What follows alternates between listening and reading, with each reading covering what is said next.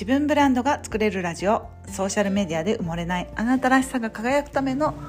ブランディングやマーケティングの Tips やアイデアをお届けしている番組です。こんにちは。ブランドプロデューサーの高取ゆり子です。今週もね、えー、また始まりましてもう8月も半ばを過ぎようとしています。皆さんいかがお過ごしでしょうか？私は先週からですねいろんな締め切りがちょっと溜まっておりまして今日は、えー、っとずっとですね午前中は打ち合わせをして、えー、午後は自分のね担当のウェブサイトの、えー、進行をしようかなと思ったんですけどすっごい電話がなんかいろんなところからかかってきて 結局何も進まずに終わりそうなところ、えー、今お水を飲みながらですねお水をワインに変える瞬間にちょっとまずは音声を取ろうかなと思って撮っております。はいえーとですね今日のテーマはですねえーとまあマーケティングでこうなんだろう集客をされてる時にえーと、皆さんが苦労されているところだと思うんですけど新規客をどうやって取るかっていうところとそこの塩梅についてちょっとお話ししたいと思います。これはね個人事業だけではなくビジネスをされている方全てにおそらく、えー、共通することだと思うんですけれどもどうやって新しいお客様を増やすか。これはねもう一生 どのビジネスでも、えー、持っている課題かと思います。そりゃそうですよね。だって新しく知っていただくって本当にたくさんあるサービスの中で自分のサービスを選んでもらうって本当に難しいと思うんですよね。例えば、まあ、お酒を飲む方だったらわかるかもしれませんがビールでもいいですしお酒を飲まない方だったらお茶でいいと思います。お茶もビールもすっごいテレビ宣伝してるし、ね、てえ電車の中でもあの中吊りの広告を見たりポスターを見たり宣伝を見たり雑誌広告を見たりいろんなところで目にすると思うんですけれどもじゃあその中で多いお茶を選ぶ理由は何ですか？ビールの中で朝日スーパードライを選ぶ理由は何ですか？って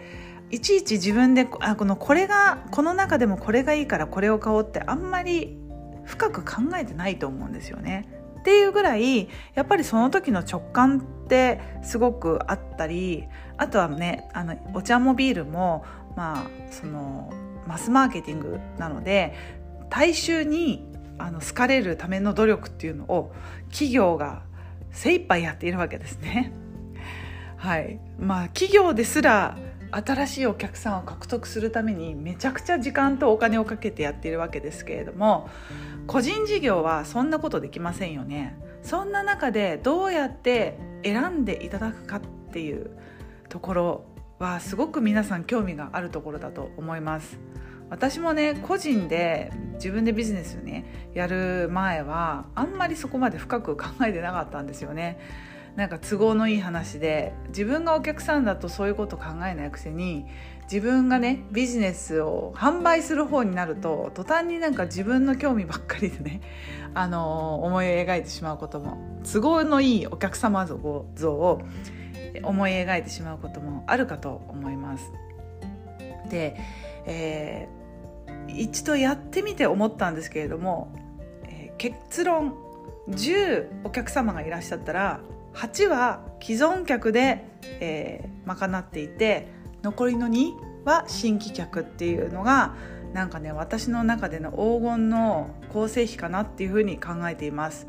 なぜならば私もねマスマーケティングを一応経験したことがありますしプレステージマーケティングって言ってちょっとね値段の高い価格の、えー、消費財も担当したことがあるんですけれどもやっぱりどうが頑張ってもうんと10あるうちの8割は既存のお客さんで成り立ってるってたんですね。であやっぱりそうかなっていうふうに思ったきっかけがあの自分がね今やってるサービスももちろんそうですし、えー、まあ、サービスの、ね、特徴にもあると思うんですけれどもなんかプロモーションとかキャンペーンで、えー、祭りごとをしてね新しいお客様に自分のサービスを知ってもらうためにこうなんだろう告知をたくさんしたりこういろんなねプロモーションの山を作るってよくマーケティング用語で言いますけれどもあの無料でプレゼントしてみたりあの告知の量を増やしてみたり広告を出してみたりすると思うんですけれどもそこで集まってきた人も結局まあ捉えても10人いたら2人は新規客さんっていう風に考えてもらっていいんじゃないかなっていう風に思うんですけれどもこれよりもねもっと多い新規客を取っていたら本当に素晴らしいと思います。個人の事業主さんでそこまでできているのってすごくいい功績だと思います。けれども一方でネガティブなのは新規が多いと新客が離れる率も高いっていうことなんですよね。それをいかに定着するかっていう課題が出てくるのでどっちがいいとかどっちが悪いとかってなかなか言えないと思うんですけれどもうんなんかそれが黄金比かな。通常の、まあ、一つの目安かなっていうふうに思いますが皆さんの場合いかがですか？一つねなんかそれを決定づける私の思い出がありましてえーと、商化粧品業界にいた時に限定品っていうのを出すんですね。例えばですけれども、えーと、1個のスキンケアのクリーム3000円で売ってる商品があったら年に2回例えば春夏の、うん、春のキャンペーンとかあと秋とかクリスマスのキャンペーンに、まあ、12回その同じスキンケアクリームの、えー、3000円に例えばですよえーと、そのクリームに洗顔料と,、えーと、いくら分ぐらいの美容液がついてお値段据え置き3000円っていう限定セットを出すんですね。これは何を目的としているかというと3000円のスキンケアクリームを買っていただいている方にお得感を見せながら美容液やその洗顔料を添付して確実に添付できますよね。使っていただいて、えーと、リンクセールっていうんですけどクロスセルって言ったりもしますが、えー、併売率を高めるっていうことをやっているわけですね。同じブランドの中で、えー、商品を、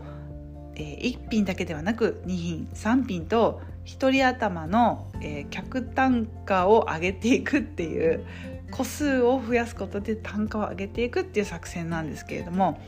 これね結局蓋を開けてみると新しいお客さんを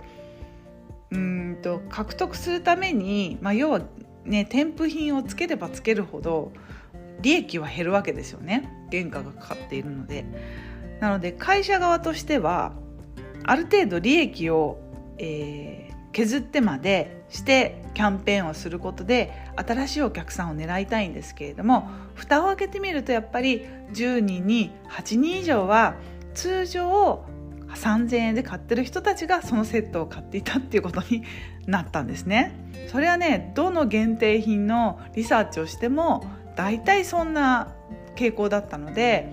あなるほどね。って今の自分のサービスを考えてもまあ、同じような感じなのかなっていうふうに思いました。で今ねあのアドバイスをさせていただいている他のクライアントさんもね同じような、えー、事例がよく垣間見られるので、まあ、この数字この黄金比っていうのは、うん、まあまあ健全な方なんじゃないかなと思います。